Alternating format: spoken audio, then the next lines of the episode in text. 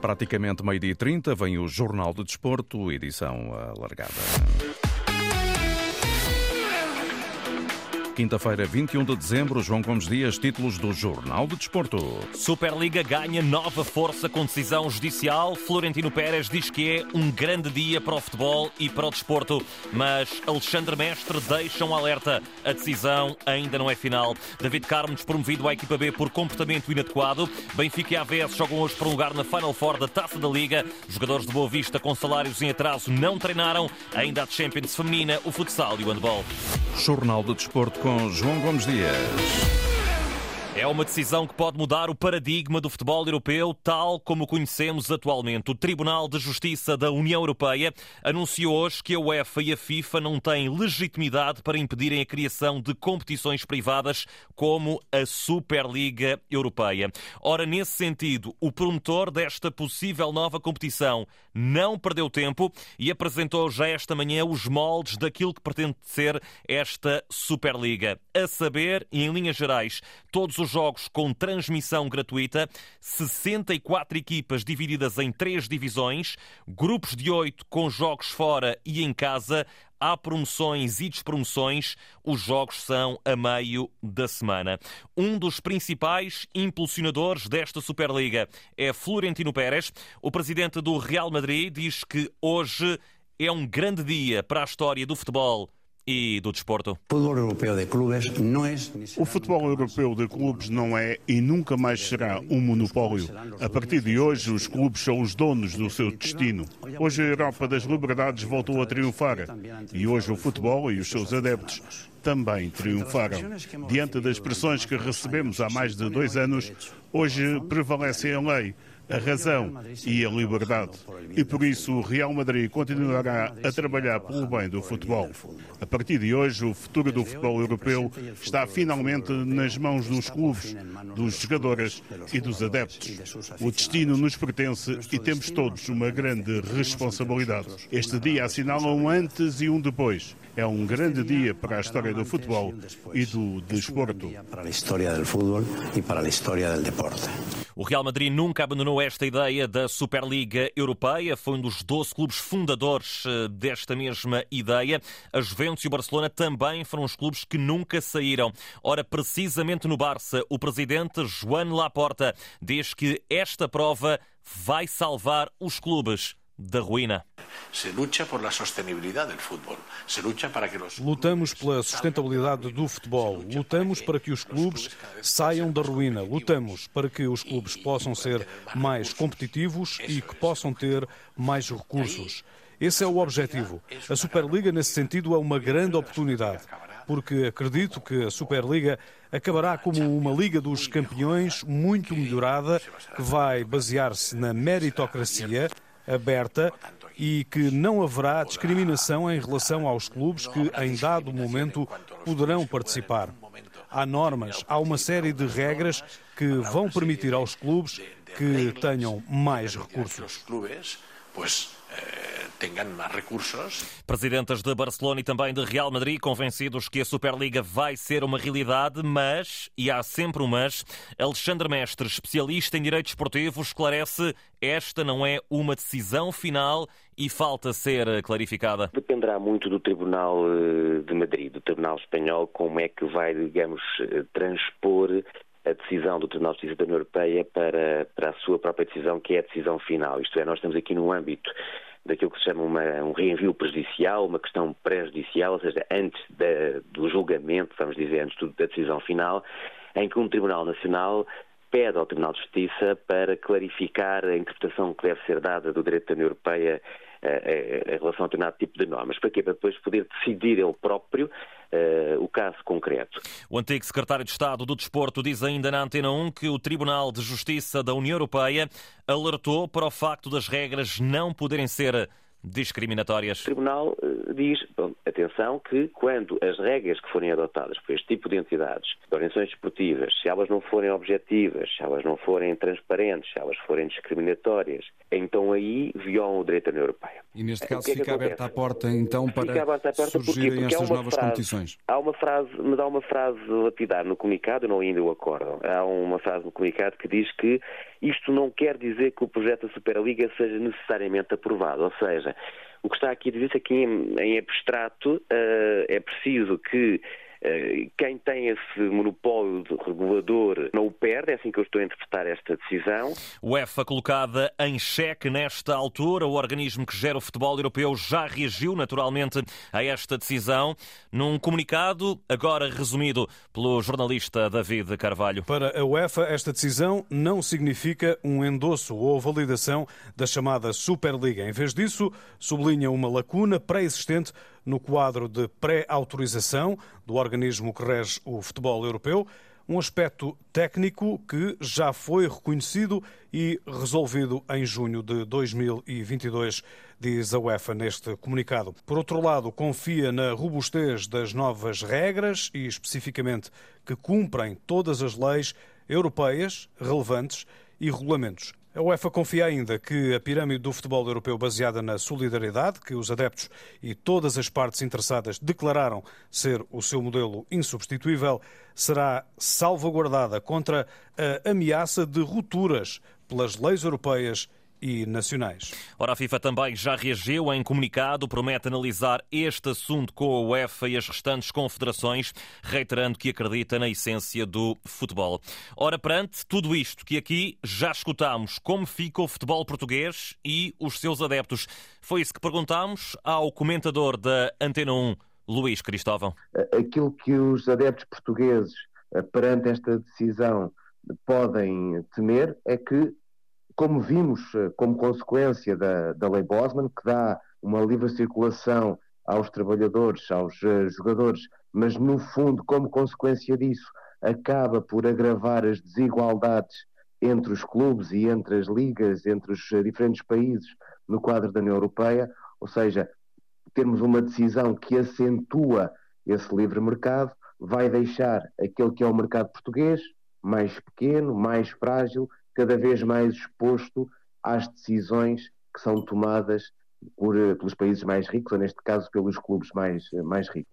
Luís Cristóvão, que acredita que mais tarde ou mais cedo as várias partes vão ter de se sentar à mesa para que se encontre uma solução. Percebe-se que aquela que era a conversa inicial sobre a Superliga, neste momento, começa também a fazer um caminho para um acordo, e eu creio que, nesse sentido, eh, aquilo que eh, esta decisão do Tribunal de, Justiça Europeu pode promover é que todas as partes se sentem à mesa para encontrarem uma forma de funcionamento que uh, agrada a, a, todas elas e neste momento os clubes portugueses aquilo que estarão a fazer é a assistir um pouco à distância para perceber também como se posicionam cada uma dessas partes. Uma postura mais cautelosa também da UEFA, sem atacar de forma vimente esta decisão, até porque é preciso ter os clubes e os jogadores do seu lado. Eu creio que a UEFA vai centrar a sua análise e a sua defesa nesta questão de organização de, de provas e de gestão organizacional do, do futebol e não partirá já para um ataque nem aos clubes, eh, nem aos jogadores, porque de alguma forma esse é um bem comum que também a UEFA, também a FIFA quererão defender.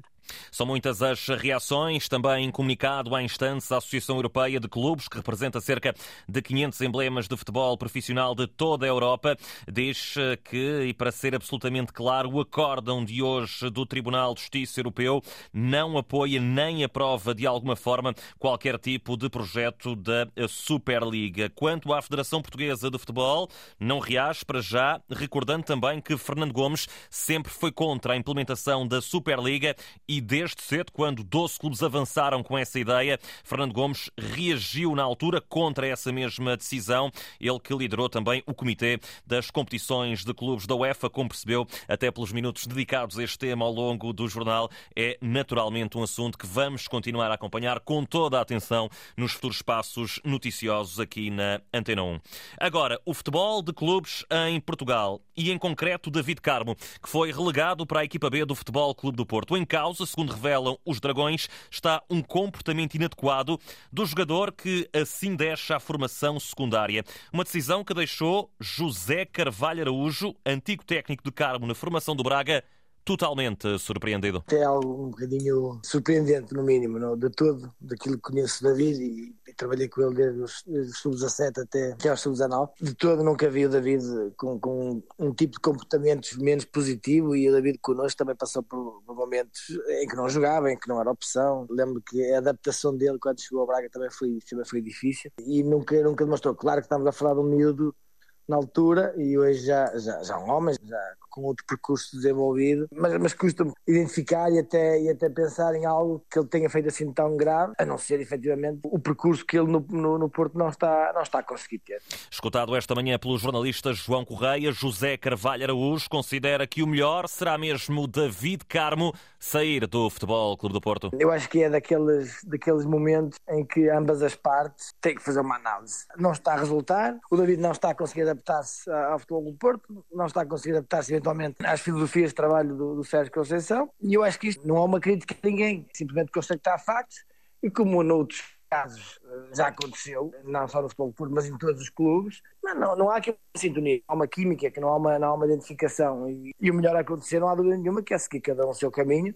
Carmo deixa a equipa B, ao passo que Zé Pedro fica na formação principal, um jogador que também, curiosamente, passou pela mão de José Carvalho Araújo na formação do Sporting Clube de Braga. O Zé Pedro, estamos a ver, muito concentrado, com capacidades físicas incríveis e com uma boa leitura de jogo. E a verdade é que chegando a esta fase da sua vida de 26, 27 anos, a este patamar também já chega com uma maturidade grande e com uma percepção de jogo, com uma série de minutos jogados que lhe dará outro tipo de confiança. O Pedro é um jogador completamente distinto do, do Carmo, sobretudo em termos em termos emocionais, a forma de estar é muito diferente. José Carvalho Araújo, antigo treinador de Zé Pedro, também de David Carmo, na formação do Sporting Clube de Braga. Teve também outro jogador que está em evidência esta temporada, pelas melhores razões, eh, lhe passar pelas mãos, o Álvaro Jaló, o jogador eh, bracarense que é elogiado pelo antigo técnico José Carvalho Araújo. O Álvaro é daqueles miúdos que nós, desde o primeiro dia que ele veio um treino à experiência, ainda nos Júniors do Braga, que nós víamos coisas incríveis no Álvaro. Eh, em termos do espaço curto, a explosão que ele tinha, a capacidade de, de golo que ele tinha, a alegria com que jogava num, num espaço reduzido, eh, era algo que nós facilmente se identificava como como diferenciado. José Carvalho Araújo sobre Jaló, sobre Zé Pedro e sobre David Carmo. Carmo que falha. A recepção do Porto ao Leixões, marcada para sábado às oito e meia da noite. As duas equipas, recordo, já estão afastadas da luta pelo apuramento rumo à Final Four da Taça da Liga. Também no sábado, igualmente para esta competição, mas às seis, o Sporting joga em Tondela. Sabe que o empate é suficiente para garantir o apuramento rumo às quatro melhores equipas da competição. Com Coates em dúvida, volta a abrir-se a porta do 11 ao jovem Eduardo Quaresma, que deu deu boa réplica diante do Futebol Clube do Porto. Para hoje, agendado o Benfica AVS. Águias, tal como o Sporting, também só precisam de empatar para chegarem à Final Four, mas Roger Schmidt reconheceu o valor ao segundo colocado da Segunda Liga. Uh, Queremos chegar à Final Four desta competição. É uma prova diferente. O AVS é uma boa equipa. Se virmos as equipas que subiram no último ano para a Primeira Liga, estão a fazer um bom campeonato e também têm hipótese de se qualificarem. Cabe-nos fazer um bom jogo e ter concentração e disciplina que tivemos nas últimas semanas. Já do lado do AVS, o adjunto Marco Leite assume natural desejo pelo apuramento nesta competição. Há uma coisa que podemos ter certeza: não vamos para lá prestar subserviência ao Benfica, eh, bem pelo contrário, vamos respeitar o adversário Mas vamos, vamos, porque, aliás, porque a eliminatória está em aberto, portanto tudo pode acontecer. Benfica AVS a partir das 8 e um quarto da noite no Estádio da Luz. Duas equipas ainda a lutar por um lugar nas meias finais da Taça da Liga. O jogo é para seguir aqui na rádio com o relato de José Pedro Pinto. Nota ainda nesta competição para o Nacional Braga. Madeirense já sem possibilidade de chegarem à Final Four, ao passo que os minhotos precisam de vencer. Caso contrário, é o Casa Pia que segue em frente. O jogo está agendado para amanhã às 8 e um quarto da noite. O relato é do Duarte Rebolo.